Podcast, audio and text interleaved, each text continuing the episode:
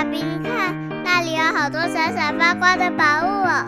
真的耶，宝贝，那就是传说中的十灾故事同心阁。我们赶快去一探究竟吧。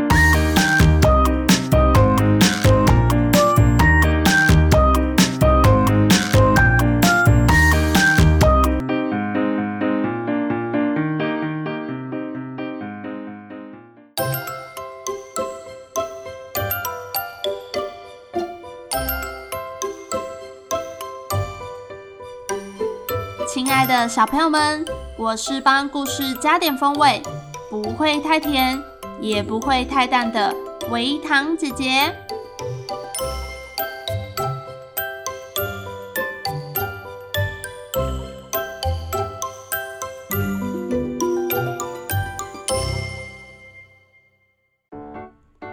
今天维糖姐姐要讲：吃了生气，不吃也生气。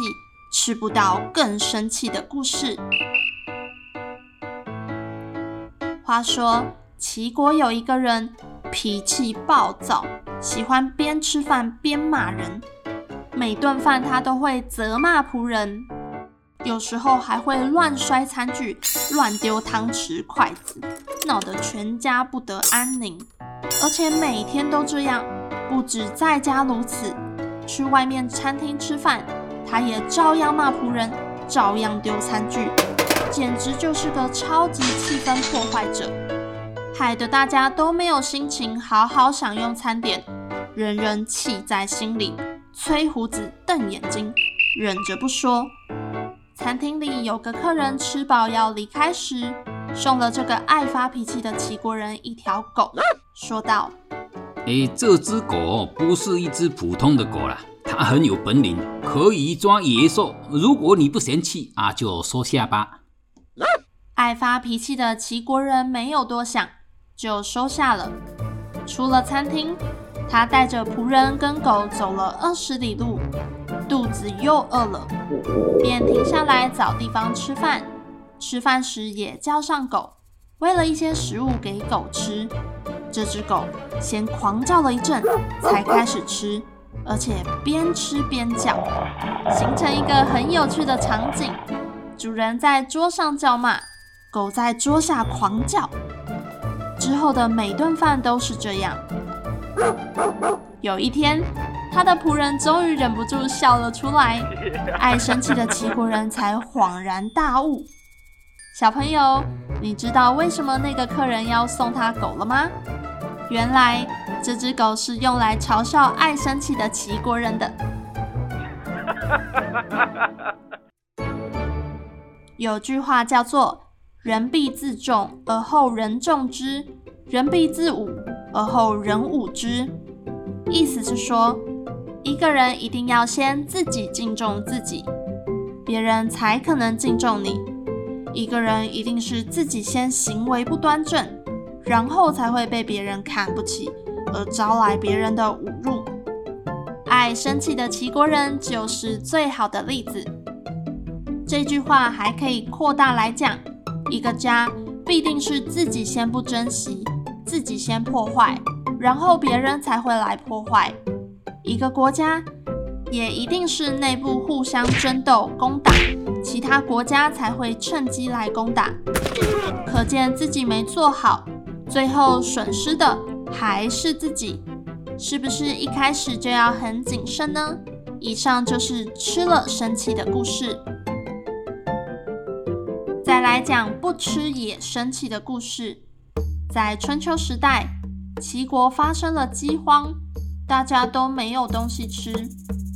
当时有个叫做钱敖的富翁，好心的在路边发放食物，让路过的灾民有东西吃。有一天，远处来了一个人，他用破烂的袖子遮着脸，拄着拐杖，拖着疲惫的脚步，摇摇晃晃、跌跌撞撞的走来，好像随时都可能昏倒。钱敖看到了，便拿了食物和水喊他：“喂，来这里吃东西。”那个人抬起脸，瞪着钱敖说。你知道我为什么会饿到现在吗？我就是不愿意接受这样没有礼貌的施舍，才会饿成这个模样的。钱敖听了，很不好意思，立刻诚心诚意的道歉。啊，抱歉，我不是这个意思。如果让您觉得不舒服，是我的错。嗯、呃，您饿很久了吧？呃，请您来这儿吃点东西。但是那个人还是不接受道歉，拒绝钱敖给的食物。想当然的，他走后不久便昏倒过去了。小朋友觉得那个人到底应不应该接受钱敖的道歉呢？如果是你，会怎么做呢？同样是春秋时期的圣人孔子，他的学生曾子听了这件事后评论说：“用不着这样吧。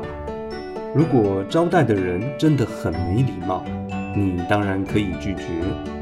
但是人家都道歉了，那就可以接受啊。”也就是说，当我们遭遇不合理的对待，当然可以保有自己的尊严，拒绝别人的轻视。可是，当别人已经放低姿态，诚心道歉时，我们是不是也该退一步接受别人的好意呢？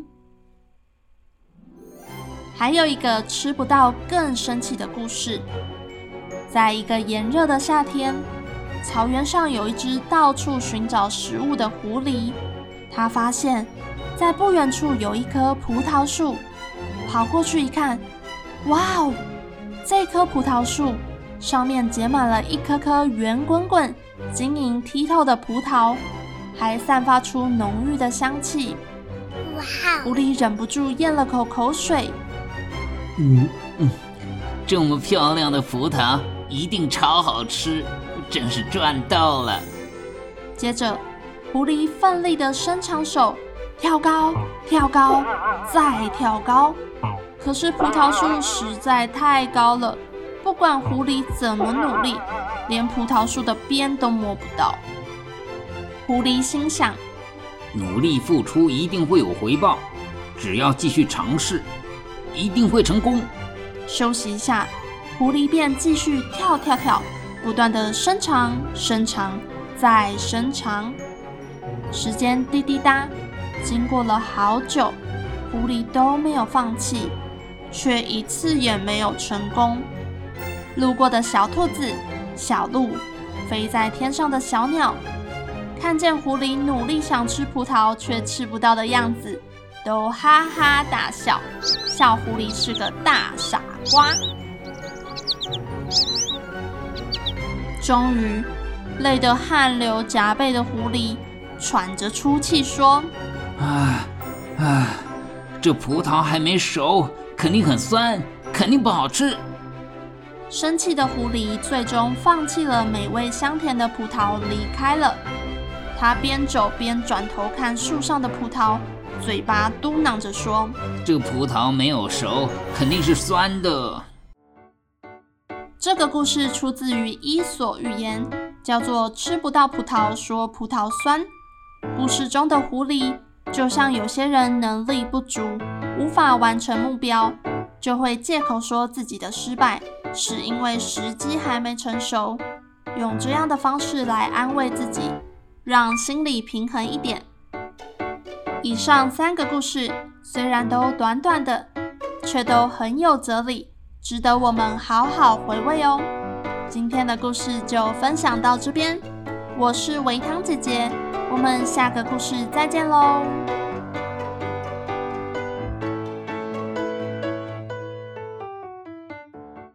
以上由实在实在网络教育学院制作播出。